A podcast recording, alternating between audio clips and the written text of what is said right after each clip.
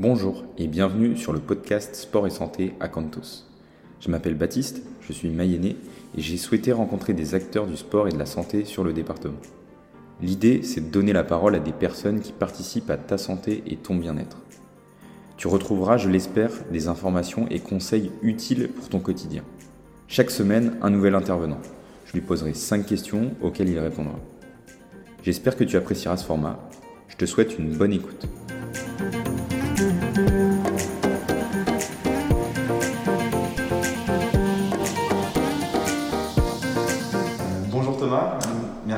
Présent ici euh, au studio. Est-ce que tu peux te présenter? D'accord, euh, merci, euh, merci à toi de, me recevoir. Thomas Suard, donc j'ai 33 ans, je suis ostéopathe depuis 2010. suite à ma formation, j'ai exercé une petite année de, remplacement, puis rapidement en 2011, donc je me suis installé sur ma ville natale à, Changé, où maintenant j'exerce depuis 2014 dans la nouvelle maison de santé de Changé. Et puis en, 2013, je me suis installé aussi à Gouron, où, il y avait il y avait une demande d'ostéopathie qui était, qui était présente, donc euh, j'y ai répondu et, ça se présente euh, très bien. Donc euh, en 2017, j'ai entamé une, seconde formation en, médecine traditionnelle chinoise, 2017 à 2020, où en 2019, j'ai eu l'occasion de, de mettre en pratique ce qu'on m'avait appris au sein d'une clinique donc à Chi Minh au Vietnam où il y a des rencontres euh, intéressantes avec. Du coup, tu es allé euh, au Vietnam faire, euh, faire une partie de ta formation? C'était un stage, un stage compris, on va dire, dans la formation, un peu de, de mise en pratique de, des connaissances qu'on avait pu acquérir ouais, donc, trois ans de formation. Donc deux années de théorie sur la médecine traditionnelle chinoise Trois ans. Trois ans. Et, et, et, ton diplôme d'ostéopathie, pour ceux qui ne se connaissent pas, ça, ça, se déroule sur combien d'années? C'est cinq années. Cinq années, et puis vous voyez quel type de matière, quel type d'enseignement? C'est des matières fondamentales au départ, hein, au départ donc c'est euh, les matières euh, classiques de physiologie, d'anatomie. Euh, donc tout, toutes les bases de la physiologie et du corps humain. En fait, ça se rapproche, je ne vais pas dire ça, mais ça se rapproche à une petite année de médecine, bien sûr en beaucoup moins approfondie, mais on prend vraiment les connaissances globales de l'anatomie, des pathologies, de la physiologie, de la biomécanique. Ok. Et au, Vietnam, tu étais dans quelle structure ton stage C'était une, clinique, euh, alors c'est une clinique vietnamienne, hein, c'est pas des cliniques comme nos hôpitaux en, France. C'était une clinique euh, qui se situait d'ailleurs à proximité d'un temple, versé euh, par les moines avec un orphelinat. C'était une ambiance assez particulière. Ce serait une très très belle expérience de vie. Ouais, j'imagine, ça doit permettre de voir un autre univers. Ah bah oui, puis la culture asiatique, comme tu peux imaginer, c'est une culture différente de la nôtre. Donc dans la prise en charge du patient, euh, dans la prise thérapeutique et psychologique, euh, c'est totalement différent. Ouais, l'approche, elle n'est pas la même. Et euh, ils n'ont peut-être pas le même terme d'ostéopathe. C'est comment les termes là-bas C'est de la physiothérapie qu'ils emploient. Physiothérapie. je pense que ça se rapporte plutôt de techniques énergétiques, massage, massage kiné. Mais peu de, peu de manipulation, en tout cas articulaire. Ok, d'accord. Euh, seconde question, est-ce que tu peux nous expliquer un petit peu plus en détail le métier d'ostéopathe pour ceux qui ne connaissent pas, euh, qui, pour oui. qui c'est pas, des, euh, pas commun L'ostéopathie, l'ostéopathie, c'est une, une, thérapie donc manuelle hein, qui, qui, a été créée environ il y, a, il, y a, 50 ans aux États-Unis hein, par un docteur, le docteur Andrew Taylor Steele, dont l'un des principes, des concepts principaux de l'ostéopathie, c'est l'unité du corps. Euh, car en effet toutes les, toutes les parties du corps euh, sont reliées entre elles euh, par l'intermédiaire de différents tissus organiques et donc qui constituent une unité vraiment fonctionnelle et indissociable du corps entier. Donc si on retrouve une, diminution de mobilité naturelle d'un organe, d'un muscle, d'un tendon, ça peut entraîner un, dysfonction un dysfonctionnement de l'organe en lui-même qui est perturbé. Mais, euh, également, euh, ça peut entraîner des, perturbations sur les structures voisines, même à, distance, par phénomène de, compensation ou d'adaptation. Donc nous, en fait, en, tant qu'ostéopathe, euh, grâce à différentes techniques manuelles, donc viscérales, ostéo-articulaires, faciales, musculo-squelettiques, crâniennes, on, va, on va essayer de lever les, les différents blocages ou restrictions de mouvement qu'on a pu retrouver pour permettre au corps de retrouver un, état d'équilibre et donc un, bon fonctionnement. Donc une fois qu'on a retrouvé l'équilibre, on, va laisser s'appliquer un, autre principe important de l'ostéopathie qui est, l'auto-guérison, car en fait on, considère que le corps, une fois qu'il est mis dans les bonnes conditions, il a la capacité euh, suffisante euh, de se guérir. C'est d'ailleurs pourquoi, euh, après une séance, il peut y avoir pendant 24, 48, 72 heures sensation de courbature, de, fatigue, même parfois d'inconfort hein, quand après une séance de sport. C'est pour ça aussi qu'on demande un temps de repos, par exemple, pour pratiquer l'activité physique. Aussi pour ne pas trop perturber le travail qui a été effectué. Et ça, traduit déjà que le corps a pris l'information lors de la séance. Et, euh, et une fois que, les, que, les, que, ce temps est passé, bien souvent euh, l'auto-guérison se met en marche et on retrouve, euh, on retrouve une stabilité au niveau du corps. Donc en fait, l'ostéopathie, c'est trois grands principes. Enfin, c'est l'unité du corps, la globalité, la prise en compte de la globalité, et puis l'auto-guérison du corps. Donc c'est une prise en charge assez générale dans le sens où on prend tout le corps dans son ensemble. Total, exactement. Euh, par rapport à la kinésithérapie, comme c'est un, métier que je dirais qu'on connaît un petit peu plus, mm. euh, c'est, je pense, à mon sens, complètement différent, même s'il y, a des, il y, a des, il y a des liens, il y a des passerelles. Est-ce que tu, peux, mm. tu pourrais me dire les différences En effet, c'est deux métiers qui sont différents, mais qui sont totalement complémentaires. Et d'ailleurs, on travaille euh, en, totale, total synergie, j'ai envie de dire, avec, les kinés. Euh, la différence, euh, les différences, bon, hormis le, cursus et le mode de, remboursement, euh, ça c'est à part, mais le, le, kiné, déjà, il va pouvoir se servir d'outils, d'outils de, de, d'électrostimulation, euh, d'électrostimulation, des travail sur, sur machine.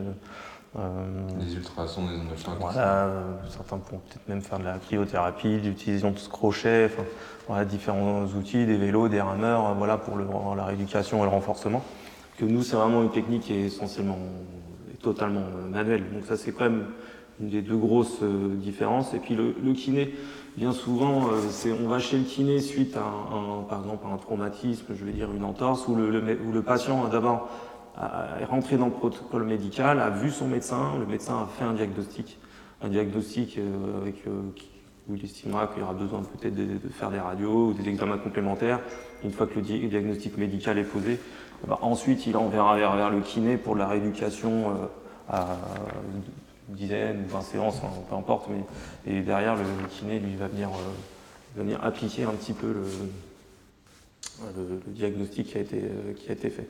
Donc que nous, bien, souvent, en, tant qu'ostéo, on a des patients qui viennent souvent, je dis, en, première intention, ou qui ne sont pas toujours entrés dans, le cursus médical, qui n'ont pas toujours faire des examens. Et c'est d'ailleurs là, nous on a un rôle essentiel, euh, parfois de réorientation, quand, euh, quand on sent que, que tout simplement pas fait pour nous, qu'on a besoin d'éléments supplémentaires pour, pour, pour, prendre en charge le patient, ou là, la réorientation vers parfois la, médecine générale ou, un autre corps de métier est, nécessaire avant de pouvoir le prendre en charge au final, d'une séance à l'autre, ça peut être euh, très varié, on peut tomber sur une... Bah, complètement, ça va dépendre de, comment se présente le patient, et c'est surtout, nous, on a, je me souviens à l'école, la première chose qu'on disait, c'est de pas être dangereux.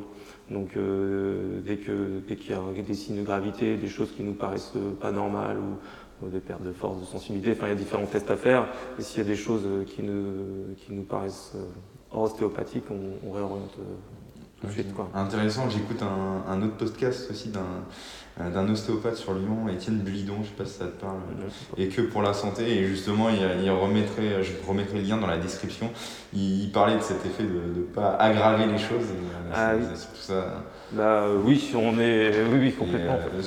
Euh, et, et, dans, dans, le meilleur des cas, pouvoir guérir. ça, c'est le plus important, bah, le but, c'est toujours apporter du confort aux patients. Hein, mm-hmm. voilà. Euh, est-ce que euh, tu vas pouvoir me parler donc, un petit peu plus en détail de, ta formation en médecine traditionnelle chinoise? Parce que ce n'est pas forcément euh, quelque chose qu'on connaît, on en a peut-être déjà entendu parler. Est-ce que tu peux nous en dire un peu plus à ce sujet? En quoi ça, en quoi ça consiste? Alors la médecine traditionnelle chinoise, donc déjà c'est un travail énergétique. Donc l'énergie du corps en médecine chinoise, on, dit que c'est le qi, comme on peut travailler dans certains arts martiaux, le, le qigong ou le tai chi, voilà. Donc l'énergie c'est quelque chose qui, circule en nous dans un, sens particulier, qui, qui, a une variation suivant le créneau horaire de la journée, suivant les saisons, en fait, euh, le principe de la médecine traditionnelle chinoise, c'est que c'est comme si euh, il y a une cartographie déjà qui est bien définie et bien établie, avec euh, un ensemble de points, un ensemble de routes. Et c'est comme si on avait 12 routes principales sur notre corps, 12 routes principales pendant la carte de France sur la carte de France, et que chaque route a un domaine d'action bien particulier. C'est-à-dire qu'on peut avoir une route euh, en rapport avec le système viscéral, une route en rapport avec les os, avec les articulations, une route en rapport avec les nerfs, une route en rapport avec le sommeil, avec euh, une dimension psychologique. Voilà. Et donc suivant ce, que le, patient se, nous, présente comme, comme, pathologie, comme symptôme, comme demande, nous on peut se dire tiens il y a peut-être telle route énergétique qui peut être perturbée. Donc euh, via différents tests et via différentes techniques, on va essayer de, réguler, d'apporter une harmonie euh, énergétique au sein de, cette route et en, sein de ces douze routes énergétiques. Et donc si, l'énergie globale du corps circule de la bonne manière dans le sens, euh, bah, vraisemblablement la personne a euh, tous les moyens d'être dans les bonnes conditions pour être en bonne santé. Au, niveau de, ton intervention sur la médecine chinoise, du coup, c'est, euh, tu parlais des tests, du coup, c'est des tests par la manipulation, par l'observation par... Ah, exactement, ça peut être par, euh, il y a des, par les yeux, par la langue, voilà, il y a différents, l'enduit, la salivation, enfin, la qualité des dents, la qualité des, des lèvres, de la peau, des ongles il y a des points précis diagnostiques euh, énergétiques à faire euh, sur l'ensemble du corps. Et puis euh, l'amnèse, hein, l'interrogatoire hein, qui reste, qui reste primordial s'il y a des perturbations alimentaires, de fatigue, de sommeil, des douleurs chroniques qui reviennent. si on fait l'association de, notre interrogatoire plus tous les tests, tous les tests qu'on a retrouvés sur l'ensemble du corps, euh, bien souvent, ça nous induit, ça nous conduit vers une, vers une route qui peut être perturbée et à traiter. Ok, intéressant. Euh, juste pour revenir euh, sur, le, métier d'ostéopathe, et, là tu as expliqué un petit peu l'approche que tu avais à, propos de la médecine chinoise.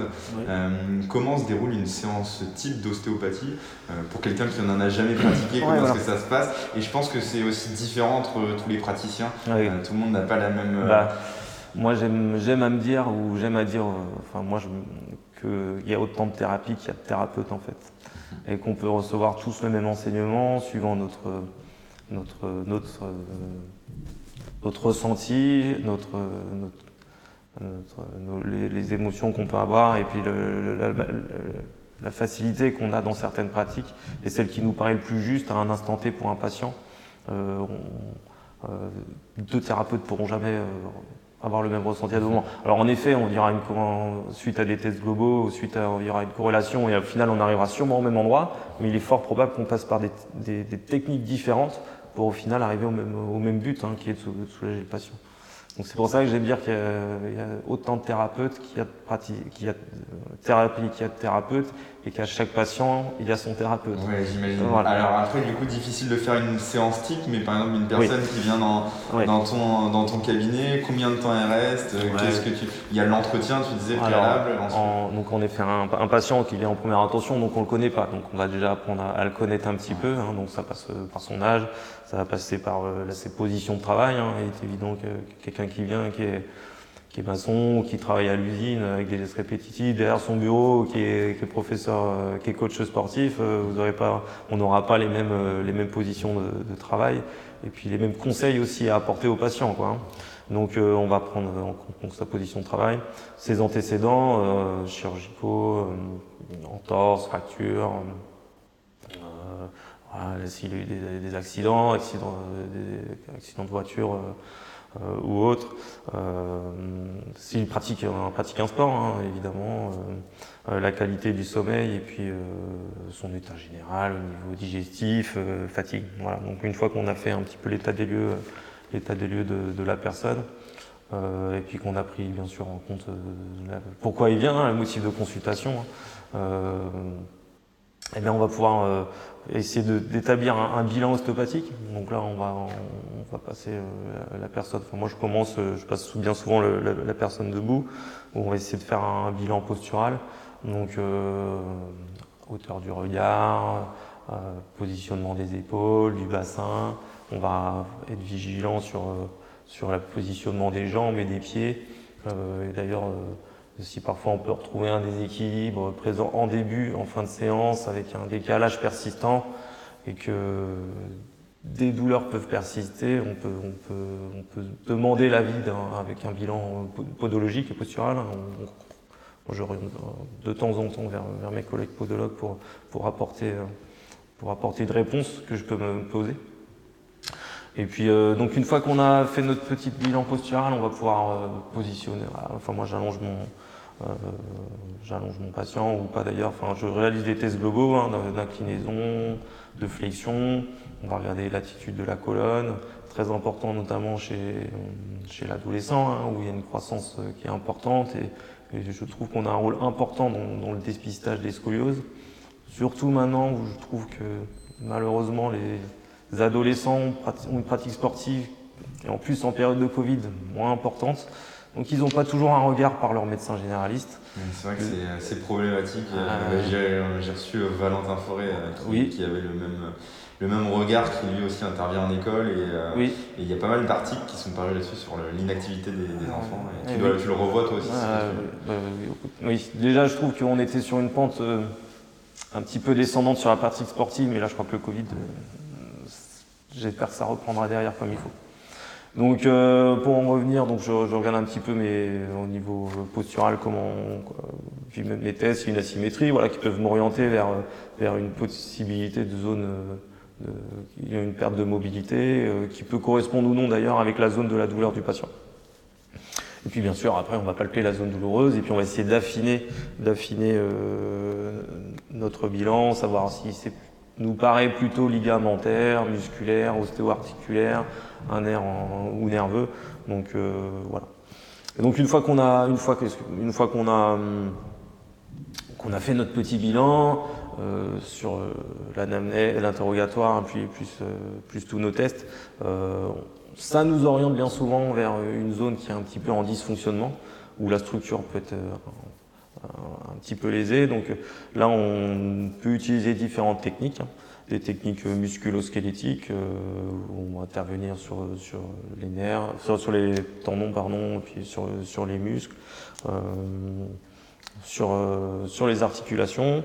Euh, des techniques, euh, des techniques viscérales ou des techniques crâniennes, faciales. Euh, voilà. Donc il y a différents outils pour pouvoir traiter une seule pathologie. Voilà. On peut aborder plusieurs. Justement, en termes de pathologie, tu abordes, quel type de, enfin, quel type de problème on vient de voir J'imagine que c'est assez varié. Assez varié, en effet, très varié, notamment en plus avec le travail sur l'énergie du corps. Mais principalement, il faut être honnête, hein, je ne veux pas dire un pourcentage, mais peut-être une, grosse moitié des patients qu'on voit, euh, c'est pour un, travail sur les problèmes de rachis, hein, les problèmes de dos, hein, qui sont quand même, euh, quand même très fréquents. Euh, après, des problèmes forcément périphériques, articulaires, et puis des troubles digestifs. Peut-être des personnes qui souffrent de maladies chroniques, ça arrive parfois? Les maladies chroniques, oui, on est, oui en effet, on, essaie de les accompagner. Alors bien souvent, ils sont passés par euh, toute la case médicale avec euh, des bilans un petit peu dans tous les sens qui ont été faits, qui sont très bien d'ailleurs. Il faut essayer d'aller chercher euh, sur des bases médicales des perturbations qui, peuvent y avoir. Des patients qui sont aussi passés parfois par, par des travaux chez de la rééducation. Mhm. qui, est, très bien et qui accompagne, qui accompagne parfaitement les, douleurs chroniques. Euh, et en effet, euh, en, complément, nous, on peut venir essayer d'apporter notre, notre aide euh, si on, pour redonner un petit peu de mobilité et un petit peu de confort au quotidien d'un patient. Donc, c'est des patients, vous savez, qu'on peut peut-être voir un peu plus souvent. D'habitude, pour des bilans, je conseille de venir à peu près une fois l'année. quand c'est des pathologies un peu plus chroniques, on peut être amené à les revoir hein, de manière un peu plus répétée peut-être deux, trois, enfin voir. Ouais, c'est vrai au niveau de la récurrence, tu n'as pas demandé, mais euh, des bilans annuels, ça peut être intéressant. Est-ce que des fois tu fais des, des, suivis sur plusieurs, plusieurs mois ou plusieurs semaines? Je ne sais pas comment le fonctionne. en, en, ostéopathie, on va dire pour, euh, pour un bilan, enfin une personne en bonne santé qui s'entretient sous l'hygiène de vie, c'est hyper important, autant alimentaire que le sommeil que, que sportif. Euh, bon, c'est des personnes que si tout va bien, un bilan l'année, c'est amplement, amplement suffisant. Or, pépin sportif à côté, une chute, un bobo, euh, enfin voilà, une, torsion sur un genou, là, faut pas laisser, pas laisser les choses se, se dégrader. Mais euh, pour son moment, c'est une fois l'année. Euh, après, c'est oui, chez des personnes chroniques, ça peut être, ça peut être plus ça peut être plus changement de saison aussi qui intervient avant, après hiver avec la fatigue. les, douleurs articulaires en période froide et humide. Euh, c'est voilà. Ouais, voilà. En, médecine chinoise, froid, humide, voilà, c'est l'apparition. C'est vrai que j'ai pas pensé, mais la médecine chinoise, il y a, il y a, il y a ouais, tu fais des interventions par rapport à ça, parce que c'est vrai que je, moi aussi j'ai pas mal de, personnes que j'accompagne qui, mm. euh, qui souffrent de douleurs articulaires et. Mm. Euh, est-ce que c'est prouvé scientifiquement? Je suis pas sûr que ce soit prouvé scientifiquement le pourquoi, euh, quand il fait froid et humide, les douleurs articulaires sont, plus importantes, mais on sait que euh, les, gens sont plus douloureux au niveau articulaire. En tout cas, l'humidité, ça amène une stagnation dans le sang, une stagnation dans le corps, pardon, et notamment une, stagnation de sang, une stagnation d'énergie. Et pour répondre, je sais pas si ça peut répondre à ta question, mais tu vois, au Vietnam, euh, il fait, euh, il fait 35 degrés, il fait très chaud, il y a beaucoup d'humidité. Et ils, souffrent beaucoup, ils peuvent souffrir de douleurs hypertrophiques. Et tu vois, il fait 35 degrés et pourtant ils bossent tous sous lampe chauffante. Donc ils amènent de la chaleur encore plus pour chasser l'humidité. Donc euh, la saison, le climat par chez nous, euh, avec pas mal d'humidité, on remarque, enfin, moi dans ma pratique, forcément on remarque que qu'en période automnale, hivernale, les patients, et les patients ils disent, hein, ils se sentent comme des vrais baromètres. Hein. Donc, euh, donc euh, voilà, le corps, le corps mm, parle. Mm, mm, intéressant, mais euh, ouais, ce que tu ce que évoquais avec, avec ton parcours au Vietnam, c'était pas une question qui était prévue, mais le sujet a fait qu'on est venu là-dessus. un petit, enfin, tout à l'heure, quand tu parlais des, des différentes interventions possibles, tu as parlé un petit peu du système viscéral. Quelle est exactement ton, ton action sur le système viscéral Dans quel cadre tu interviens euh, Et euh, quels bénéfices tu vas pouvoir. Euh, tu vas, la pratique de l'ostéopathie peut avoir sur, mmh. sur, ce système viscéral? En effet, comme un des grands principes hein, de l'ostéopathie, c'est que la, structure gouverne la fonction. C'est-à-dire que les tensions sur un organe peuvent avoir une influence sur ses qualités derrière de fonction organique. Hein, donc, pour le foie, pour, par exemple pour drainer, pour récupérer, euh, détoxifier. Euh, donc il suffit qu'on retrouve une perturbation euh, sur, un, sur une zone, par exemple sur la zone hépatique, on peut essayer de, de, libérer, de redonner une souplesse de, mouvement et donc de fonctionnement. Et derrière, il peut y avoir une récupération, une récupération meilleure du patient qui est ressentie. Donc, les motifs, ça peut être sur des troubles d'acidité, de reflux gastrique, euh, des troubles de mauvaise digestion, une qualité à, une, qualité à digérer, oui. Euh, des gaz importants. Euh, voilà, et puis il faut, faut, prendre en compte, comme on disait, que, que, le système viscéral, c'est pas qu'un organe, qu'il qu a des moyens de ligamentaires, de suspension, le péritoine qui entoure tout ça. Donc il y a une intime relation entre chaque organe autant sur le plan structurel que sur le, plan énergétique, enfin structurel sur le plan anatomique, je veux dire. Et donc euh, des tensions aussi au niveau viscéral, par le biais ligamentaire, peuvent créer des tensions, par exemple, au niveau du bas du dos. Euh, des stagnations, des stagnations de, sang, des stagnations d'énergie, des douleurs peuvent apparaître. Donc, il peut arriver, c'est loin d'être rare, qu'on peut soulager notamment des douleurs de viscérales en travaillant le dos, que ce soit articulaire ou ligamentaire ou musculaire, hein. euh, soulager le ventre par le dos et des douleurs euh, de dos soulagées en travaillant le ventre. Hein. donc c'est pour reprendre aussi un petit peu le principe d'unité et de, de, chaînes qui peut, qui peut y avoir. c'est intéressant, ça fait lien aussi.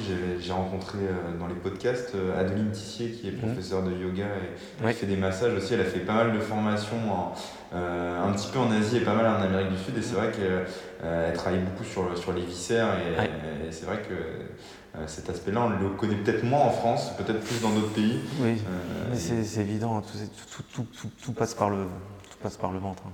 Autant, autant alimentaire, mais en chinoise, on apprendra que la pensée aussi.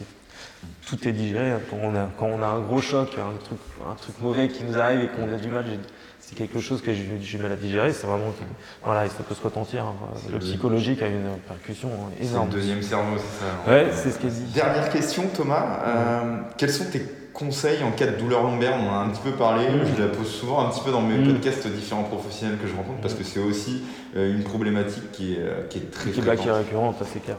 Je disais tout à l'heure, au niveau de la fréquence des motifs, c'est important. Les, les problèmes lombaires, déjà, il faut reprendre les choses à la base. Donc je disais, il faut, faut avoir une bonne hygiène de vie. Dans le sens, il faut faire attention à ses postures quand on est au travail. Donc, il faut éduquer le patient. Et bon, on va quand même dans le bon sens. On a les entreprises, on porte moins lourd. Il y a souvent des, séminaires de gestes et postures qui, sont gestes et postures qui sont instruits aux, différents ouvriers. Euh, donc ça, c'est bien. Donc, il faut apprendre. Donc, attention aux positions de travail. Plier ses genoux, pas se pencher bêtement. S'il y a des choses lourdes, essayer de, de, faire à plusieurs ou de compartimenter le travail. Hein, si on est je vois des femmes avec une grosse panière à linge qui se bloque le dos, je leur dis faites-en faites deux au lieu d'en prendre une grosse. Voilà, donc euh, répartir le travail, enfin répartir la. Par exemple, il y a des gens qui jardinent, qui ont mal au dos après jardiner, mais on sort de l'été, là c'est sûr, il y en a qui vont vouloir tailler les haies, tondre, de, tailler les haies, tondre l'épouse, ils vont se faire 8 heures de jardinage en une journée. Alors, alors que, pas fait Voilà, alors bon, donc morceler, morceler les charges. Euh, et puis il faut, bah, faut, se renforcer, il hein, faut bouger, il n'y a pas le choix. Donc euh, euh, faut se gainer, pratique sportive. ça ne sert à rien de faire des sports, des sports à outrance, hein, on ne demande pas de, de courir 10 km, mais c'est l'activité régulière qui va payer. Donc faut bouger, faut s'étirer, faut s'hydrater, faut bien dormir, faut respecter son alimentation et puis avoir une vie saine, il hein, n'y a, pas le choix. On voit, on voit bien hein, des personnes des personnes au cabinet qui ont 85, 90 ans, elles ont une, forme olympienne et on, leur demande leur secret. Elles ont, c'est des personnes qui n'ont jamais fait d'excès. Mmh. En fait, c'est euh, pas force, rien de compliqué en soi, euh, c'est plus des choses simples à appliquer et, régulièrement. Exactement. Ouais.